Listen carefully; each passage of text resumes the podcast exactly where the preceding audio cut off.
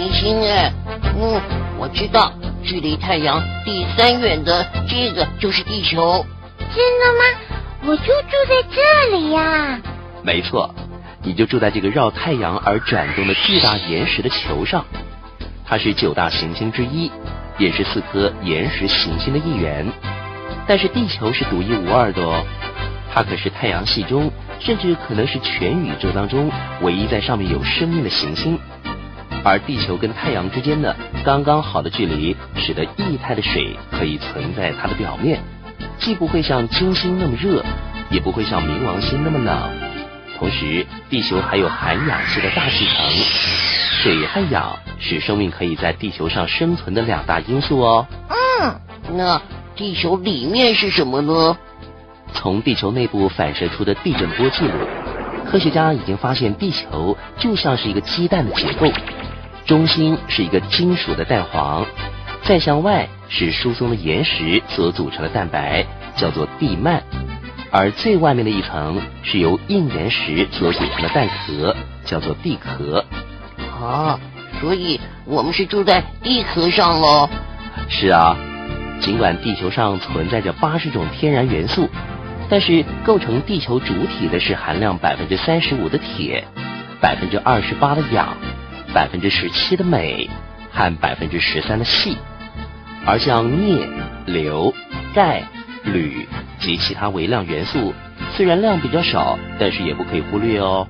哦，地球的存在真的很奇妙哎！想想看哦，周围这些一样是行星，可是却没有像地球一样的丰富资源和生命。没错。所以说啊。地球这颗行星的活动，好像一个巨大而复杂的系统，由各个相互关联的过程组成，使得整个地球保持稳定的、适合生命生存的环境。例如，大气层使得地球保持着适合生命存在的理想温度，升高或者是降低从来不会超过几度。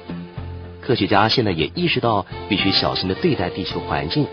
因为一部分的变化就可能对其他部分产生难以预料的影响哦。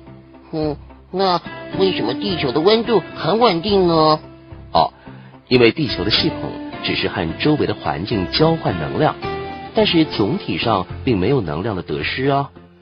地球直接从太阳得到热、光和其他形式的能量，这些能量呢，一部分被云层、海洋、陆地和大气层反射回太空。剩下的被吸收，然后又被释放回太空。因此，地球放出的总能量跟它从太阳得到的总能量是相等的。哦，原来是这样哦。嗯，听说啊，以前有很多关于地球的学说，现在虽然听起来很怪异，但是在当时可是为大部分人所相信的哦。像是古埃及人认为地球是一个平坦的正方形，而上面呢是金字塔形的天空。中世纪的欧洲人则相信太阳是绕着地球转的，甚至人们以前啊还认为地球是中空的呢。哼，好好玩呢。英国科学家詹姆斯·拉夫洛克，他认为地球和在地球上面所有的生物一样，是一个有机体。按照希腊生育女神的名字，称这个有机体为盖亚。他认为盖亚能够自我调节。也就是说，地球能够自动的改变环境，以维持生物存在的合适条件。即使是在人类污染地球，并且用尽它的资源时，也是一样的。嗯，宇宙中真的没有像地球一样的星球了吗？有没有人想去找找看呢？当然会想去找喽。现在虽然发现了和地球相似的星体，但是还要再做进一步的研究呢。嗯，如果真的有的话。那就像电影演的一样了，可能有外星人来攻打我们，或者有太空舰队可以去太空探险，遇到好的或者坏的外星人，不然就是我们可以住在别的星球上喽。嗯，那我们就等你去当一个太空探险科学家，来实现你的电影情节喽。好啊。